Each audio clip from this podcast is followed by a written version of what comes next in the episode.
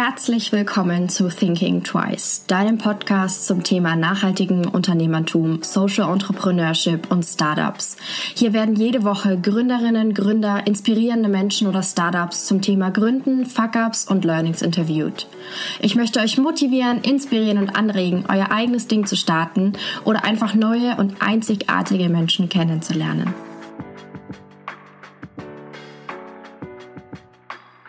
Barbara, die Gründerin von Emerald Berlin, nutzt die Macht der Kleidung und sichtbare Statements, um die Konsumenten für unterschiedliche Organisationen zu sensibilisieren. Die Kunden sollen zu Unterstützern und Multiplikatoren der Message werden. Emerald Berlin erzählt die Geschichten von Organisationen und fungiert somit in gewisser Weise als Marketingagentur für diese Organisationen. Jedes Shirt hängt mit einer ganz bestimmten Organisation zusammen und erzählt deren Geschichte.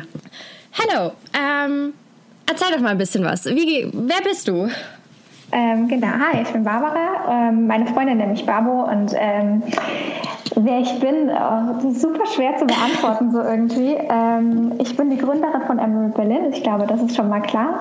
Ähm, ich habe vorher in der Modebranche gearbeitet für zehn Jahre ungefähr und da auch total mein Background und auch total meine Passion.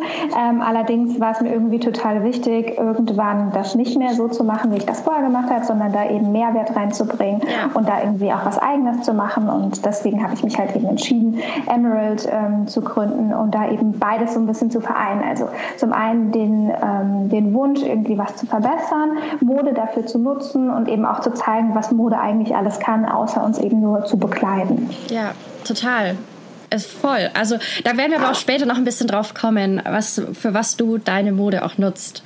Also eben nicht nur Kleidung, sondern auch ja. einen sehr, sehr schönen ähm, ja so einen Sinn oder einen Mehrwert, dass du uns bietest, sage ich jetzt mal den Konsumenten. Ähm, was steckt hinter Emerald oder auch was ist der Name? Was bedeutet das? Ähm, ja, ähm, Okay, ich glaube, man muss ein bisschen weiter vorne ansetzen. Also was wir oder was ich quasi gemacht habe, als ich äh, mich entschieden habe äh, zu gründen, war zu überlegen, okay, was sind denn meine persönlichen Werte mhm. und wie kann ich diese Werte in etwas umwandeln, was mich halt auch langfristig glücklich macht. Erstmal ein ganz egoistischer Gedanke. Ja. Also was, wo fängt das überhaupt an? Und ähm, wie eben schon mal ganz kurz gesagt, mir ist es halt total wichtig, ähm, was zu machen, was mich glücklich macht. Ja. Ähm, und das ist in jedem Fall Mode und auf der anderen Seite was zu machen, was mich vielleicht noch glücklicher macht, eben anderen was zurückzugeben. Und yeah. ich glaube, wenn man ähm, sich dessen bewusst ist, was man so als Grundbasis machen möchte, dann ähm, kommt der Rest relativ einfach. Und ich bin nebenbei oder auch vorher Markenberaterin. Das heißt, ich ähm, habe meinen Ansatz sehr strategisch gewählt. Ähm, mhm. Das heißt, ich habe mir sehr genau überlegt, okay, was sind denn die Säulen, was sind die Markenwerte, die wir irgendwie unterbringen sollten, wollen. Und da ging es eben halt los zu sagen, okay, es soll irgendwie verbindend sein, also diese beiden Passionen zusammenbringen. Es soll äh, karitativ sein, es soll aber irgendwie auch Spaß machen und es soll vor allem auch ähm, verbindend sein im Sinne von Menschen involvieren in das, was wir da eben tun. Aha. Und ähm, der Name Emerald, ähm, auf Deutsch äh, Smaragd, ist eben entstanden, weil wir gesagt haben, okay, es muss halt, es ist nachhaltig, ist klar. Ich glaube, bei einem Projekt, was man heute anfängt, sollte man immer eine nachhaltige Variante wählen. Das heißt, es war schon mal die Grundbasis. Ähm, es ist was Wertvolles, also es soll halt auch irgendwie einen Wert für den Menschen haben, es soll auch einen Wert haben äh, mit der Geschichte dahinter und es soll eben halt aber auch ähm, das alles in einem irgendwie sofort sichtlich machen. Deswegen Emerald und Berlin einfach, weil es ähm, zum einen der Ort ist, in dem wir leben, ähm, zum anderen aber auch, weil ähm, Berlin eben die Hauptstadt von Politik und Kultur ist und ähm, das halt auch eben sehr, sehr kreativ ist. Und ähm, ich glaube, das war eben halt für uns auch ganz wichtig, das nochmal mit Emerald so in Verbindung zu bringen und deswegen ist es halt Emerald Berlin. Mhm. Ich finde es super spannend, dass du gesagt hast, dass ihr da so ein bisschen sachlich und strategisch dran gegangen seid, dass es jetzt kein Projekt war, ähm, wo du gesagt hast, okay, ich habe jetzt für mich selber was genäht Internet und dann hat sich das so ergeben, sondern dass du wirklich, äh, dass ihr da strategisch einfach rangegangen seid. Das ist super, super klug und man hört es aber tatsächlich im Startup nicht so häufig. Viele Startups sind ja so durch selber machen, do it yourself und dann, ja gut, dann haben wir es gegründet, ähm, mhm. entstanden. Äh, finde ich total cool. Ist mal ein ganz anderer Ansatz, wirklich zu gucken, ähm, ja, wie ja. stellen wir uns auch auf. Ja, ich glaube, beide Ansätze sind äh, gut. Ne? Total, also, also es ist ähm, gar keine, genau. gar keine Wertung da drin. Ja, so, ja. nee, aber ähm, ich glaube, dadurch, dass mein Hintergrund auch einfach der ist, ja. ähm, war es für mich irgendwie klar. Ich, klar, hätte ich jetzt wahrscheinlich, hätte ich ein Hobby gehabt, was irgendwie auf einmal irgendwie total durch die Decke gegangen wäre, wäre es wahrscheinlich anders gewesen, wobei ich es dann auch immer noch mal strategisch ähm, nachgezogen hätte wahrscheinlich. aber es ist schon, ähm, ja, es, mir war schon wichtig, dass es was ist, was von Anfang an auf ähm, soliden Beinen stehen kann. Und ich ja. glaube, da ist eben eine gute Strategie und auch ein gutes Konzept im Hintergrund auch irgendwie wichtig. Total. Und ich glaube auch, um so ein größeres Ziel vor Augen zu haben, sage ich jetzt mal, wo man ja. hin möchte, dann muss man sich auch mit den vielleicht ein bisschen unangenehmeren Dingen mal beschäftigen. Und ja. äh, ich glaube, das ist ganz wichtig, ähm, auch um aus dieser ganzen Blümchen, äh, wie auch immer Welt ein bisschen rauszugehen und sich mal so ein bisschen mhm. ja mit den härteren Dingen zu beschäftigen. Ja, ich glaube, vor allem nachhaltige Unternehmen haben oft das Problem, dass sie, die kommen aus, ähm, die werden gegründet aus einer Passion heraus. Mhm. Und das ist total schön, weil die Leute das wirklich machen, um was zu verbessern, ja. aber eben halt oft nicht weit genug denken. Ja. Und ich glaube, ja, das macht es eben doch vielleicht auch anders und es macht es auch anders als ein, ein Modelabel, was quasi im Wohnzimmer genäht wird, so schön ich das finde. Aber es ist ja. schon ein, äh, ist ein anderer Ansatz, auf jeden Fall, ja. Ja, auch langfristiger gedacht wahrscheinlich. Also wenn du sagst von Im Anfang an. Fall. Im besten Fall, natürlich. ja, das weiß man ja immer nicht. Aber ja, es ist also von der Grundidee ist es schon so gedacht, dass wir damit ähm, ja, groß werden können, auf jeden mhm. Fall. Ja. Und euer Prinzip ist es, dass ihr mit bestimmten Organisationen zusammenarbeitet. Möchtest du, also ich will da gar nicht dafür so viel sagen. Erzähl doch mal, weil ich finde es total cool. Also, unser Prinzip ist eigentlich ganz einfach. Wir ähm, kooperieren mit Organisationen, mhm. dann suchen wir uns eines ihrer Themen aus, außer sie betreuen nur ein Thema. Es gibt natürlich kleine Organisationen, die machen nur eine Sache, aber wenn die größer sind, dann versuchen wir immer ein Thema zu wählen. Mhm. Das hat für uns den Vorteil, dass wir das Thema besser erzählen können und für die NGO hat es den Vorteil, dass sie das auch ein bisschen messbarer machen und für den Kunden hat es den allergrößten Vorteil, weil er versteht endlich, was die tun. Ja. Und ähm, es gibt eben halt dadurch einen Einstieg und wir nehmen halt dann quasi dieses Thema und bauen daraus Botschaften, Statements und ja. versuchen die eben so zu machen, dass die im besten Fall zweideutig sind, dass sie interessant sind und dass sie erstmal, ähm, ich sag mal, harmlos wirken. Also das mhm. heißt, auf deinem Pullover ist ein Herz drauf und das ist irgendwie ganz süß und du trägst den und dann sagt vielleicht jemand zu dir, schöner Pulli.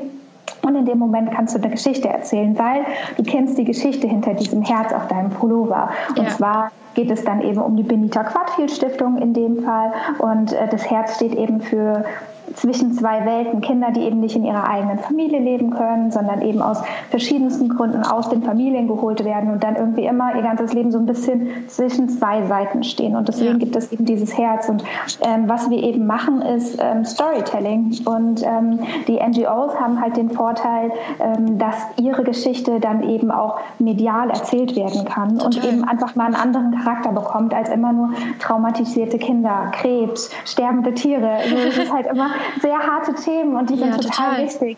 Aber warum reden wir nicht darüber? Weil sie eben so plakativ traurig sind. Und total äh, uns damit zu beschäftigen, macht uns auch traurig. Und ich glaube, es gibt eine andere Art, solche Geschichten zu erzählen. Und es ist eben vielleicht über Statements und vielleicht eben halt über ein verändertes Storytelling. Ja, und vor allem, wie schön ist es, wenn man gefragt wird, was man auf seinem Shirt drauf hat und dann was mhm. erzählen kann. Irgendwie, hey, das, das hat einen schönen Hintergrund, das hat einen sozialen Aspekt. Und ich habe das nicht gekauft, weil es, oder nicht nur gekauft, weil es irgendwie so gerade im So irgendwo hängt und ich finde es mhm. schön, sondern auch, weil ich sage, ich unterstütze irgendwas Positives oder ich kann einen schönen Wert unterstützen. Das finde ich total toll. Ja. Also es hat dann so zwei Dimensionen irgendwie so. Es ist äh, mhm. schön und cool. Es ist aber auch gleichzeitig ein guter Wert oder hat einen ja. sozialen Nutzen, sage ich jetzt mal. Und man ja, kann das erzählen und dann werden vielleicht andere Menschen wieder inspiriert und denken sich, hey, das ist total toll. Das will ich genau. auch. Genau. Also das, das ist auch genau unser Ziel. Also es soll schon darum gehen, also wir arbeiten ja viel mit Influencern auch und ähm, arbeiten aus dem Grund mit denen, weil wir wissen, dass sie eben auch Menschen inspirieren und das ist für uns total wichtig. Und auf der anderen Seite äh, ist es halt auch, jeder, der das Produkt kauft oder jeder, der es auch nur gesehen hat, kann eben schon alleine darüber reden. Und das macht es eben halt auch schön. Ne? Also ja, es sind immer Geschichten. Ja, vor allem, was ich bei euch so schön finde, ähm, dass ihr sozusagen auch wirklich etwas tut. Ihr sagt nicht, hey, wir spenden das und das am Ende des Jahres, sondern ihr verbindet wirklich ein spezifisches Produkt mit einem guten Zweck.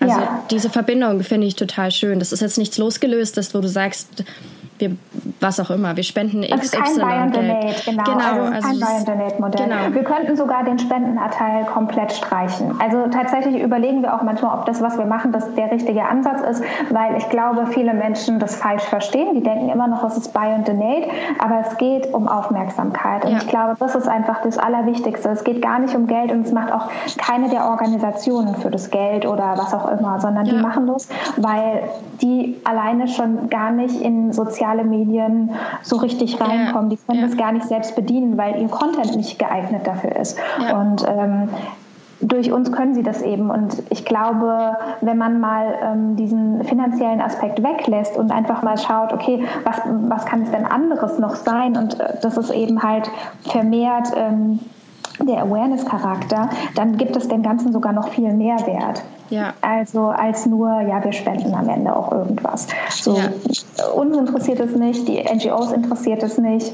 Und eigentlich äh, machen wir es tatsächlich hauptsächlich, weil der Kunde das braucht. Ja, Verstehe ja. ich. Also seid ihr blöd gesagt irgendwie wie ist auch so eine Marketingagentur für die NGOs. Toll, also total. Das mit, ist ein Marketingkonzept, 100 Prozent. Ja, ja, ist eigentlich ähm, aber total cool verpackt und ähm, mhm. mega interessant. Ähm, Nochmal zum Thema Gründung zurück. Ja. Wann hast du dann gesagt, dass du tatsächlich gründest? Weil ich meine, es ist dann schon ein großer Schritt auch zu sagen, hey, ich mache was eigenes. Also, ich hatte den Vorteil, dass meine alte Stelle nicht mehr existiert. Das heißt, ja, das hört man ja. selten. Die Verbindung ist aus Positiven. Voll positiv. Also ich wollte vorher schon was Eigenes machen und okay. habe mich aber irgendwie so ein bisschen innerlich halt der innere Schweinehund, den man hat und ja. auch diese, diese Angst, ne? diese furchtbare Angst, das darf man nicht vergessen, äh, die einen da auch irgendwie kontrolliert. Und ich hatte auf jeden Fall Angst und dachte immer, okay, ich mache das. Dann habe ich mir Bücher gekauft und dachte so, hm, äh, das Feierabend-Startup und solche ja. Sachen und wusste so genau, ist das jetzt so der richtige Ansatz? Mache ich das jetzt abends? Setze ich mich da jeden Abend zwei Stunden hin und fange damit an? Und dann hieß es auf einmal, ja, hier, deine Stelle gibt es nicht mehr. Und ich dachte so, oh, gut,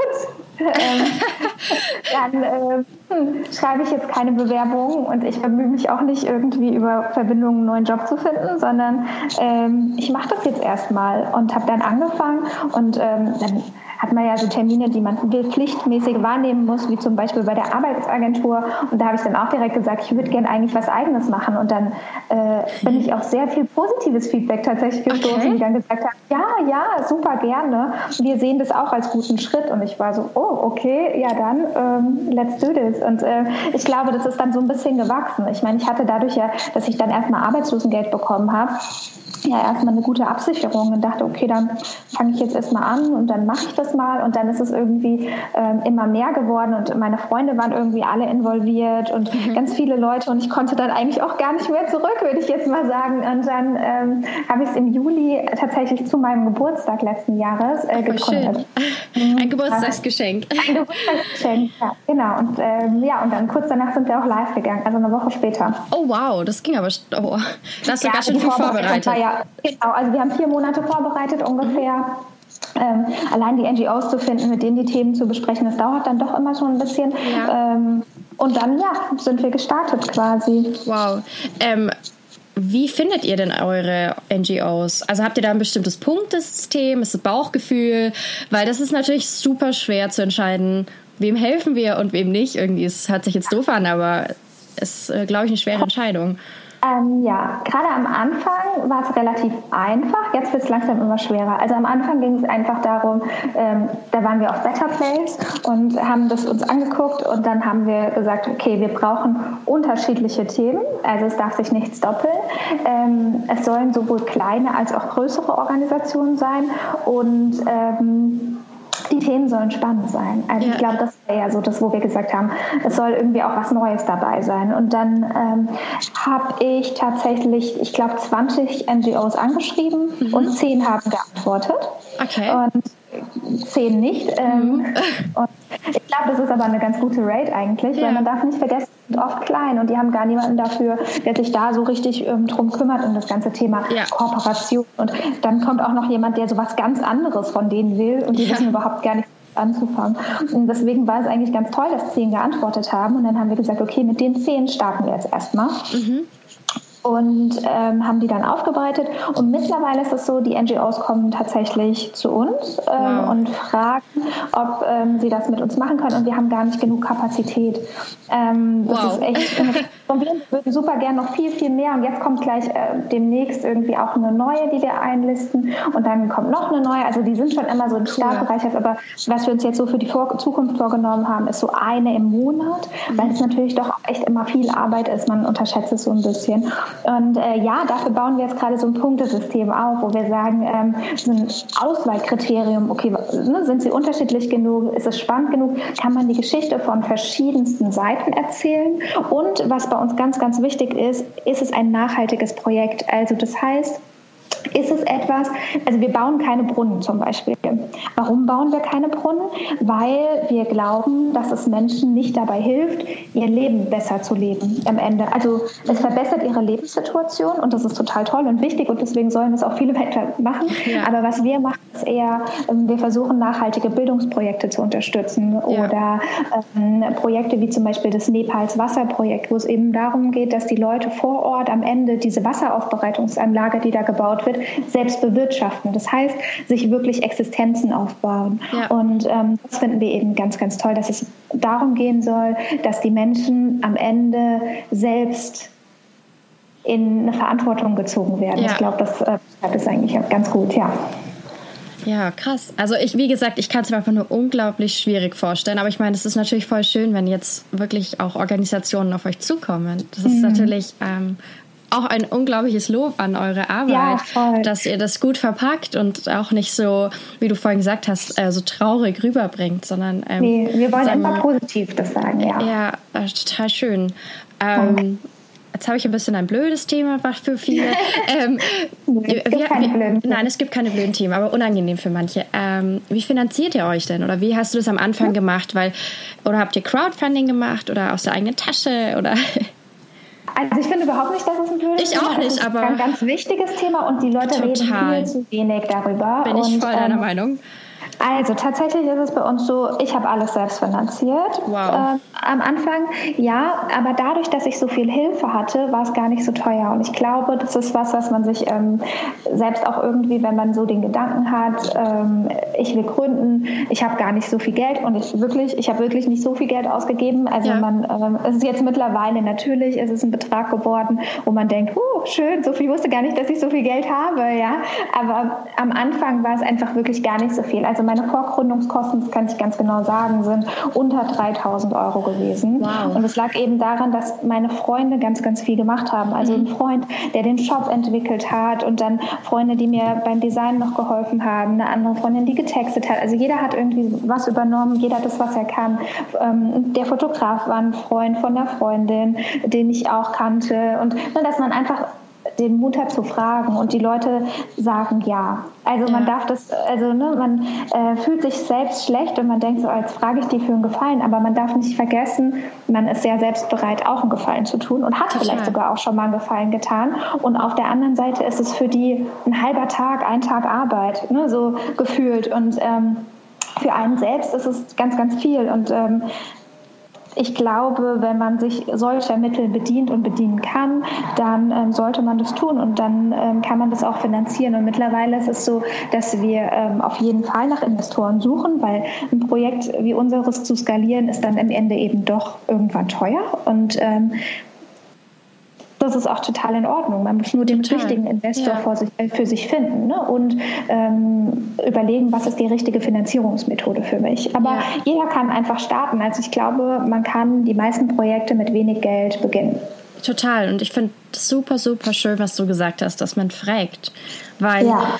ich meine, die Menschen, die du fragst, das sind ja meistens dicke Freunde, alte Freunde und die, die tun dir ja nichts. Also die, die wollen dir auch helfen. Und, ja, ähm, ja, genau. und ich meine, wie gesagt, es ist ein halber Tag oder ein Tag. Und, aber ich finde schon mal zu fragen und dann auch zuzugeben, hey, ich kann jetzt vielleicht kein Grafikprogramm bedienen. Ist ja mhm. auch nicht schlimm.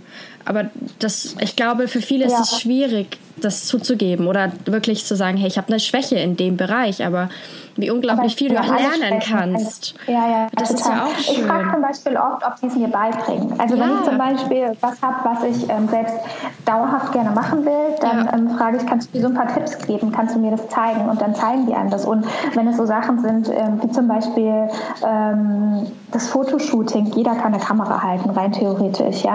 Aber man hat auch teilweise gar nicht den Kopf und die Zeit. Und ähm, klar kann ich die Texte, die wir haben, alle selbst schreiben. Ich schreibe auch wirklich viele selbst. Aber manchmal hat man einfach so viele andere Sachen zu tun, ähm, dass man einfach nicht den Kopf hat. Und es ist total in Ordnung, andere in das Projekt zu involvieren. Also ich glaube, bei mir sind es mittlerweile über 30 Leute, die irgendwann in dieses wow. Projekt involviert waren. Und es ist immer noch so, dass einem Leute, wenn man einem davon erzählt, sagen die, oh cool, kann ich dir helfen? Gibt es irgendwas, ja. was ich machen kann?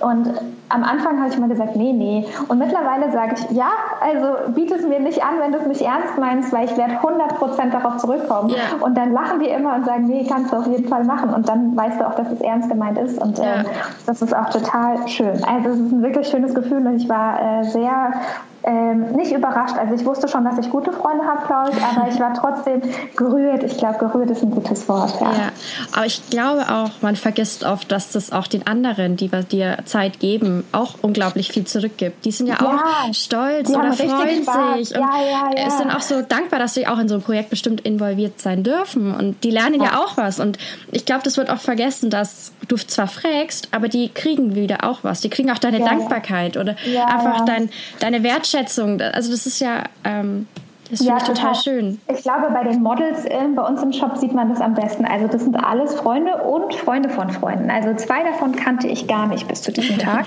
ähm, und ich dachte so, oh Mann, jetzt äh, ne, müssen die den ganzen Tag für mich arbeiten. Irgendwie ist es ja auch komisch. Und dann habe ich natürlich für die gekocht und tausend Sachen gemacht. Und am Ende hieß es nur, ähm, wir hoffen, du buchst niemals andere Models, sondern immer nur uns. Und ich war so, oh, okay, ähm, ja, ja, also ja, also weißt du, es ja. ist halt so, man denkt, Mist, man verlangt so viel von denen und gerade von denen, die man gar nicht so richtig eng kennt. Ja. Ähm, und dann sagen die, ja, bitte immer wieder. Und du denkst, okay, aber ich zahle dir nichts. Und die sagen, hä, doch, ich krieg die Bilder, ich habe Spaß, es ist total toll.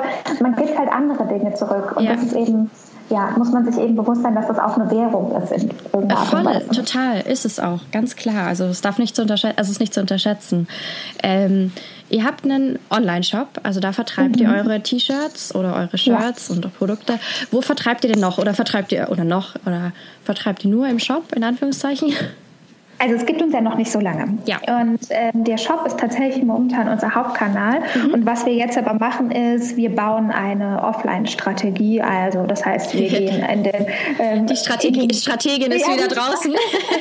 wir gehen in den äh, POS-Bereich, also Point of Sale, und haben da jetzt den ersten Partner gewonnen. Wir sind da aber tatsächlich noch gar nicht so richtig krass hinterher, weil das für uns ein ganz anderes System ist. Es funktioniert anders wie unser normaler Shop. Ja. Ähm, es ist eine ganz andere Herangehensweise und auch eine ganz andere Handhabung. Das heißt, wir testen das jetzt erstmal und zwar in Wolfsburg mit Hempel. Okay. Ähm, ja, ähm, weil die sind sehr, sehr nachhaltig und denen, die fanden das Konzept super und dann haben wir gesagt, okay, dann los. Also ja, ne, da freuen wir uns sehr drauf. Und ähm, das müsste auch jetzt irgendwie in den nächsten ein, zwei Wochen losgehen. Also die haben jetzt ihre Ware und jetzt geht es irgendwie los. Und ähm, da ist es halt für uns erstmal so zu sehen, okay, wie funktioniert das überhaupt? Weil wir sind ja sehr storylastig, wie wir eben schon besprochen ja. haben. Und so eine Story am POS rüberzubringen, ist was ganz anderes. Total. Funktioniert ganz anders. Der Konsument muss es ganz anders verstehen. Und ähm, wir wollen nicht einfach Bekleidung verkaufen. Ja. Ich glaube, dann würden wir einfach ähm, loslegen und das überall hinhängen und fragen, hier wollt ihr unsere Label? Ne? Dann ja. müssten wir andere Markups, also das heißt andere Margen für die ähm, für die stationären Händler ja. einpreisen und so. Also wir sind äh, nicht das äh, optimale Produkt momentan für ähm, stationär. Ähm, aber ich glaube, über die Story ähm, kann das eben ganz, ganz interessant werden, wenn man es schafft, eben die Story so zu transportieren, wie wir es eben online schaffen. Ja, Das glaube ich auch. Es ist super, super spannend. Aber es ist schwierig, da stimme ich dir mhm. zu, glaube ich. Ist auch ja, so eine Story. Anders. Also es funktioniert super anders. Ja, ja, total.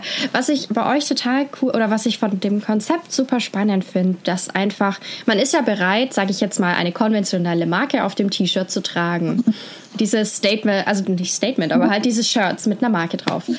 Und ich finde es so cool, dass du das genommen hast und eigentlich einfach in was Positives umgewandelt hast, weil die Person, also Menschen oder Konsumenten sind ja dazu bereit, Statements und irgendwelche Botschaften zu transportieren, ja. die eigentlich wo nichts dahinter steckt. Ich meine, ob ich jetzt, ja, ich sage jetzt mal Adidas draufstehen habe, das ist ja.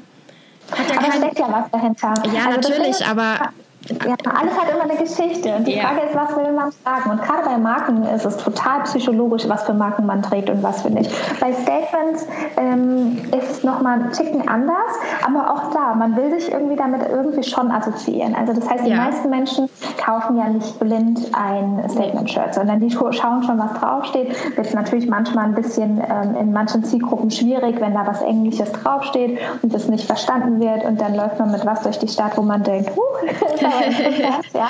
Aber es ist trotzdem, ähm, ja, es ist dann halt eben die Schrift und das Design und die Story, die irgendwie da ist. Und ja. was wir halt machen, ist, wir geben dem ganzen emotionalen Wert. Ich ja. glaube, so kann man das irgendwie beschreiben. Ja. Also wie unsere Statements haben immer einen emotionalen Wert, warum man das trägt.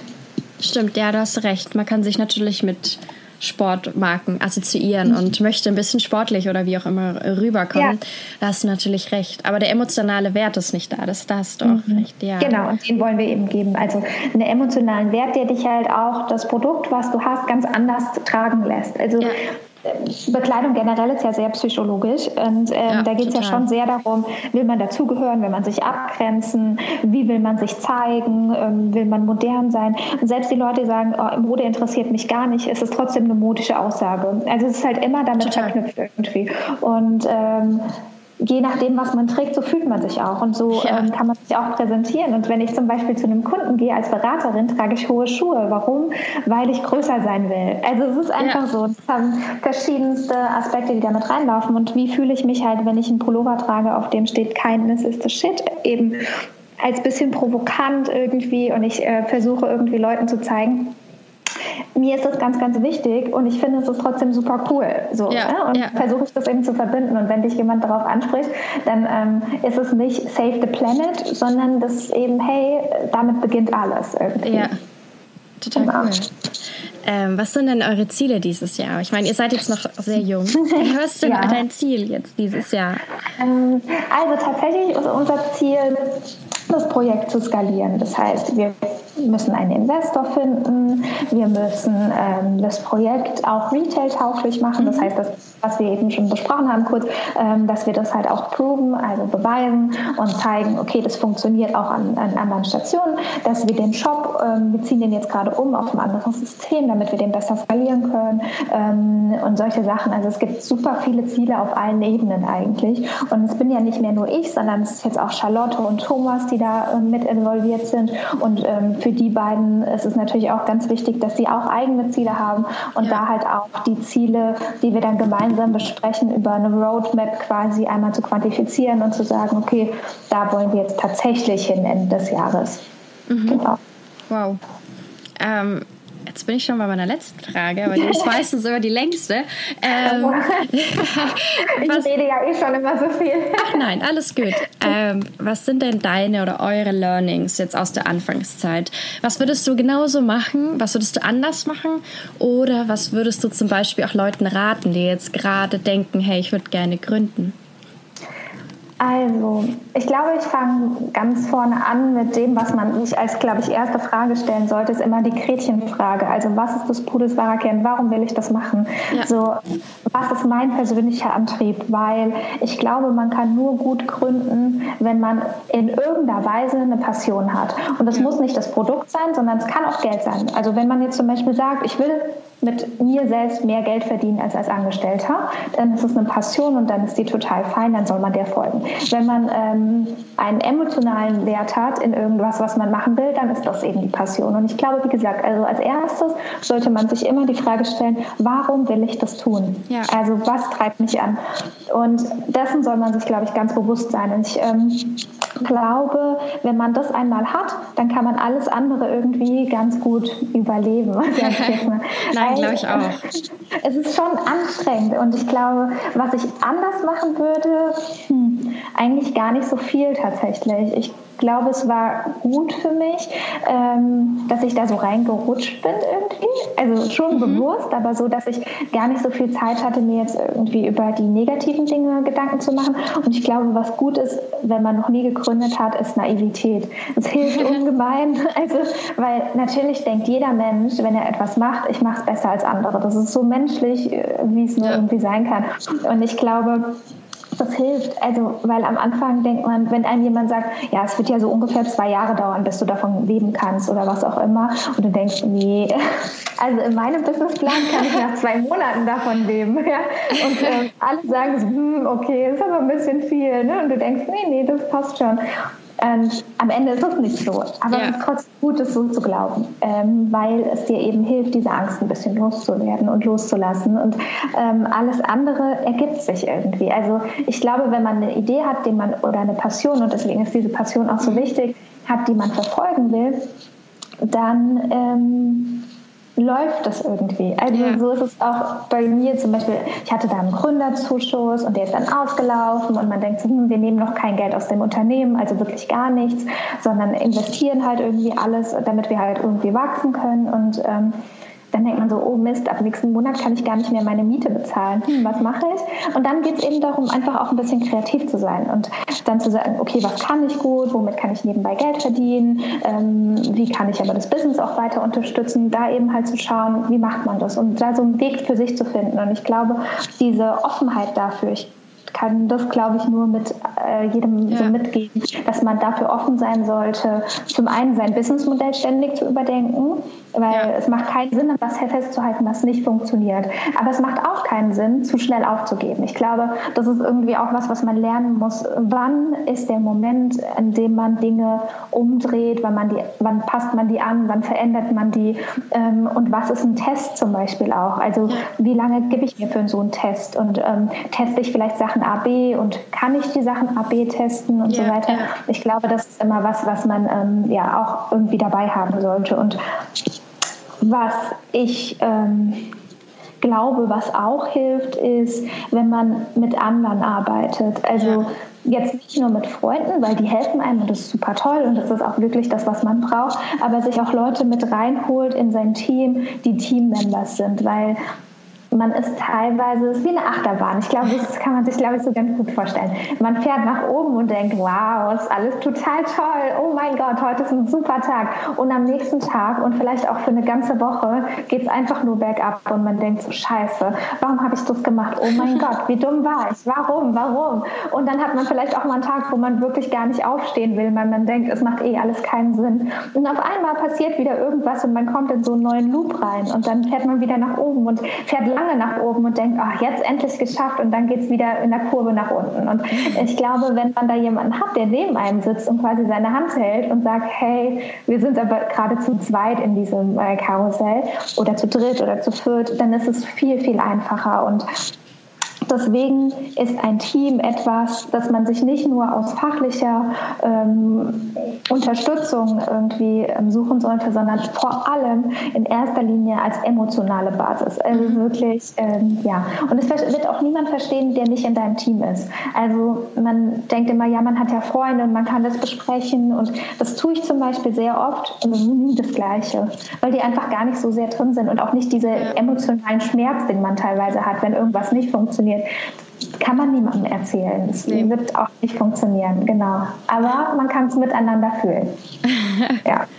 Ich finde es äh, schön, dass du das sagst. Aber auch, dass, dass du meinst, man sollte die nötige Flexibilität mitbringen. An seinem Ursprungsprojekt nicht zu stark an dem Konzept, was man ursprünglich hatte, vielleicht festzuhalten, sondern auch den Mut zu haben, sich anzupassen oder zu verändern, auch in bestimmte Richtungen. Ja, ähm, ich glaube, es macht eben einfach Sinn, weil äh, wenn man sich einmal verrannt hat, das ist ja im Prinzip wie ein Dauerlauf. So, und du läufst dann auf einmal in die falsche Richtung. Ja. Ganz ja, einfach gesagt. Ja, und dann äh, läufst du weg von deinen Kunden oder von deinem Projekt, obwohl du eigentlich nur vielleicht eine kleine Kurve laufen müsstest. Ja, ja finde ich total super. Ähm, super, das war's jetzt schon. Äh, ich werde alle eure Informationen ähm, in der Infobox oder wie auch immer das heißt, Show Notes, glaube ich, heißt das, in den Show Notes verlinken, äh, damit die Leute euch auch finden können oder auch mehr einfach über euer Projekt, über eure Projekte, Organisationen und so lesen können, wenn sie wollen. Ähm, genau, und dann vielen, vielen lieben Dank für deine Zeit. Das war ein Danke unglaublich dir. interessantes Gespräch. Ähm, und dann wünsche ich dir noch ganz viel Erfolg. Oder euch. Dankeschön. Auch danke dir für deine Zeit und danke, okay. dass du gefragt hast, ob wir das machen. Ähm, sehr gerne. Das freut mich. Ich hoffe, dir hat diese Folge gefallen. Wenn ja, erzähle es gerne weiter an andere wundervolle Menschen, Freunde, Familie und lass es sie wissen. Du kannst mich auch sehr gerne bewerten und dann freue ich mich aufs nächste Mal.